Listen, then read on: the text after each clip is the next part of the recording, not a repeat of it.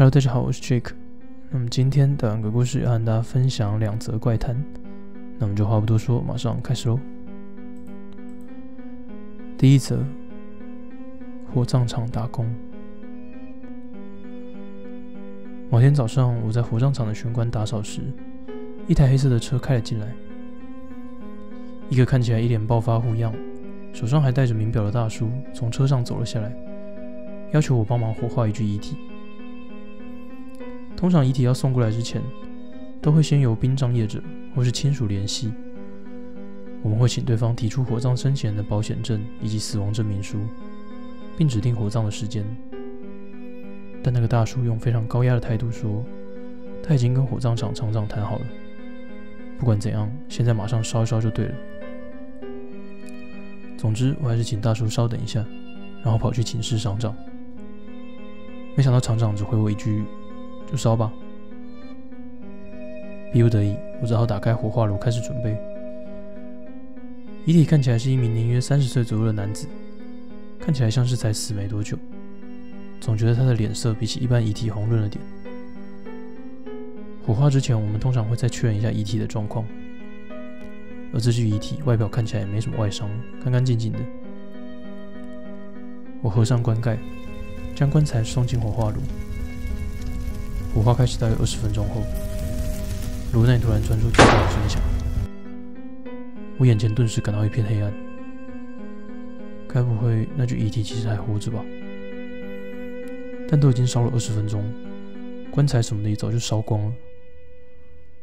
事到如今，就算现在打开火化炉也救不了他。我一边这么想，一边无视了那个声音。是我现在手跟脚都抖得要命，什么事也做不了。通常只要烧一小时左右，遗体就会全部化为灰烬。但我实在是太害怕，又多等了三十分钟，还是没有勇气去打开火化炉。刚才的暴发户大叔已经不知道跑哪去了，我完全克服不了内心的恐惧，只好把厂长叫来，请他陪我一起打开火化炉，同时跟他说明火化时炉子里传出巨响的事情。最后是厂长负责去打开了火化炉，炉子打开的同时，里面飘出像是烤肉般的味道。然后厂长将推盘拉出来，那名男子被烧得半身不熟，身体也变成俯卧的姿势趴着。那一瞬间，我突然莫名其妙的失去了意识，倒地不起。现在回头仔细一想，那名男子果然是活生生的被送进火化。大概是受不了火化炉的高温热度，而在里头打坏了棺材，发狂暴动。加热狗八成也是因为这样被弄坏，才会烧成那种半生不熟的样子吧。我自从那天昏倒之后，就再也没有活在火葬场，因此对详细的事情经过也不是很清楚。在那之后，厂长曾经来我家拜访过一次，而且不知为何给了我一千万。也没说叫我要保密还是什么的，就只是给了我一千万。我现在就是靠着这笔钱在过日子。然而这件事已经成了我的心理创伤，至今仍然不时会出现在我的梦里。第二则，家庭影像。家人希望回忆能被记录下来，便将摄影机固定在脚架上进行拍摄。当时和兄弟姐妹们一起在海边玩，叔叔和堂弟们也在。玩到累了，就回叔叔家播放刚刚拍的影片来看。影片从一开始就是令人发毛的画面，大概是画面的正中间吧。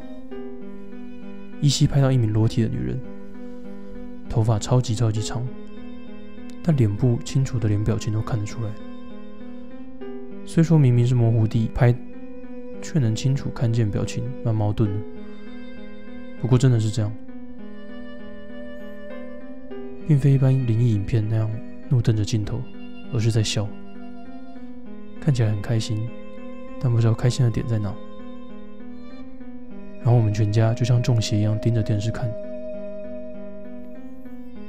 差不多过了五分钟，那个女人慢慢的靠近摄影机，每个人脸色都变得苍白。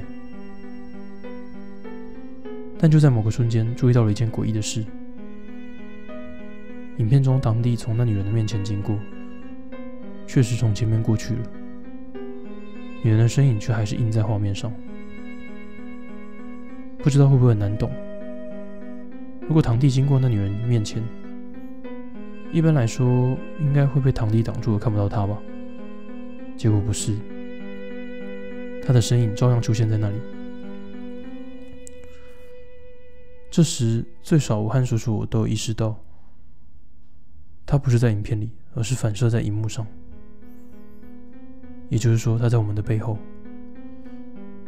记得叔叔完全没多想，就往后看。一听见叔叔大声惨叫，我们吓得同时四散奔逃。幸好电视旁边就是连接客厅与走廊的门，大家头也不回的冲出去。外头天已黑暗。全部人都逃到叔叔家门前，大家一脸铁青。叔叔的脸色是最糟糕的。就算父亲问叔叔有什么在那，叔叔颤抖的双唇也不愿透露。到最后，不论怎么问，叔叔就是不肯开口。至今仍不晓得那个究竟是什么。再次播放影片来看时，没有出现过女人，果然是在我们后面呀。不过，依叔叔恐惧的样子，我不认为当时他只看到了那个女人，因为叔叔在这之前有多次撞鬼的经验，都不曾让他感到害怕。为何这次叔叔会害怕到这种程度呢？到现在依然无解。叔叔在那件事发生的四天后，在浴室溺死了。这当中最大的疑惑就是那个女人是怎么反射在电视荧幕上的？当时我们全部人都坐在电视机前面。换句话说，它会被我们挡住，没办法反射。这是四年前我的实际体验，至今我仍无法忘记那女人看上去很开心的笑容。我们，打完鬼故事就到这边告一个段落。如果你有什么想要听或想要看的故事的话，也可以在底下留言让我们知道哦。那我们就下次见喽，拜拜。